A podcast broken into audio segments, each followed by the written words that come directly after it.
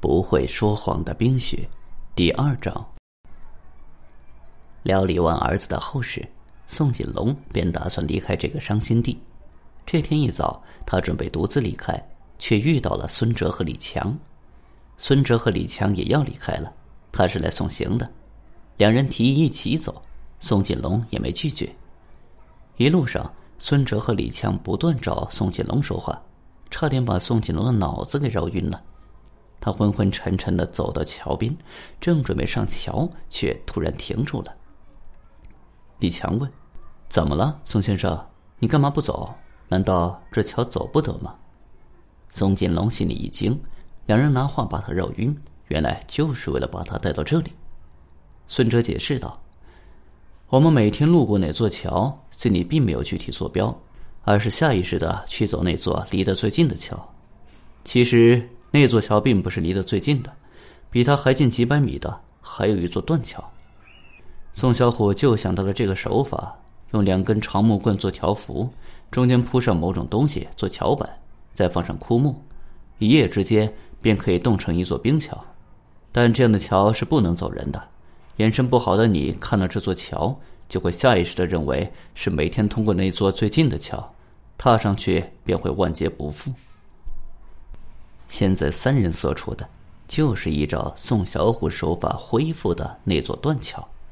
李强继续说道：“这个陷阱本来是宋小虎为你准备的，但你却以彼之道还施彼身了。当日，你假装早起去跑步后，故意把遗嘱放在了宋小虎容易找到的地方。”宋小虎一看遗嘱上写着钱全部留给慈善机构，就慌了，连忙追了出去。你为了效果逼真，还站在断桥尽头，把印着自己背影的人形纸牌立在了冰桥中间。宋小虎眼神也不好，误以为父亲已经上桥了，慌不择路追了过去，接着便坠落身亡了。为了掩饰这个手法，你在真正的小桥下的凉河中。筑起了冰坝，让苏小虎的尸体顺水漂下，刚好停在了小桥下面。然后你融掉了冰坝，让他看上去是在那座完好的桥上失足坠亡的。这也就是为什么王二声称没遇到宋小虎的原因，因为他根本就没踏上过那座桥。我原本也想不到这个手法，直到我意识到你们宋家少了一件东西。你不是准备了一幅几十米长的白纸画画吗？纸呢？宋锦龙听完，脸色顿时惨白。宋小虎用来充当桥本的那件东西，正是宋景龙打算作画的白纸长卷。李强拿出一张残纸，很不幸，这张白纸上还有几点血迹。你处理木条和枯草时。应该被扎伤了手，把血迹染到上面了吧？原来，宋景龙用冰坝确定了宋小虎尸体最终停留的位置，而下游天然形成的冰坝却挡住了他原本打算冲到大河里的关键证据。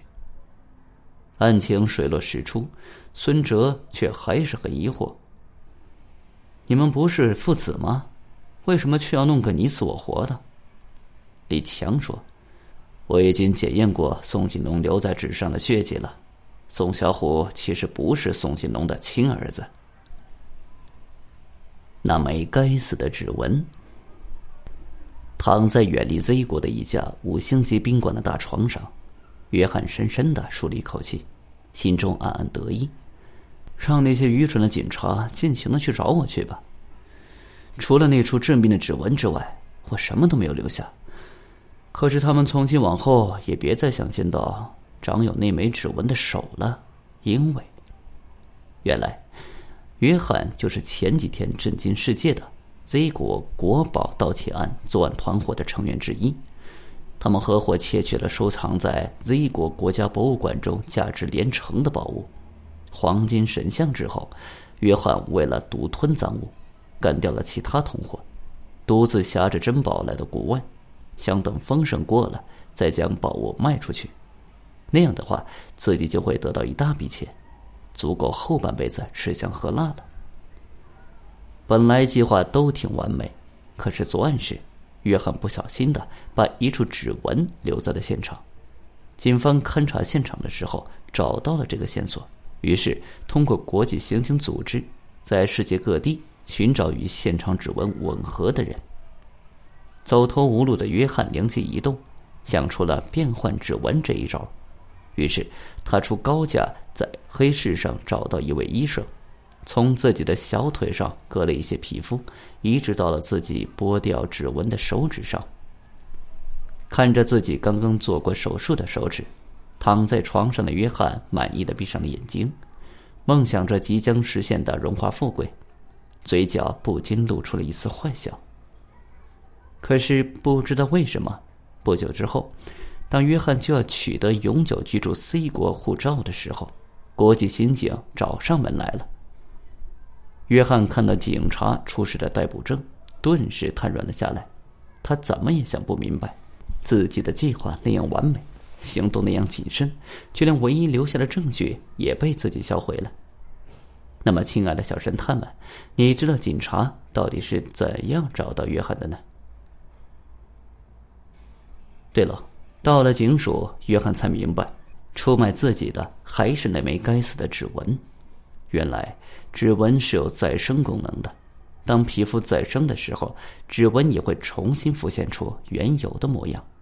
所以，通过给手指动手术的方式来改变指纹并不可靠。约翰可是由于不懂得这一点，才使自己在不知不觉中现出了原形。本集已经播讲完毕，感谢您的收听，请您多多点赞评论。如果喜欢，请订阅此专辑，谢谢。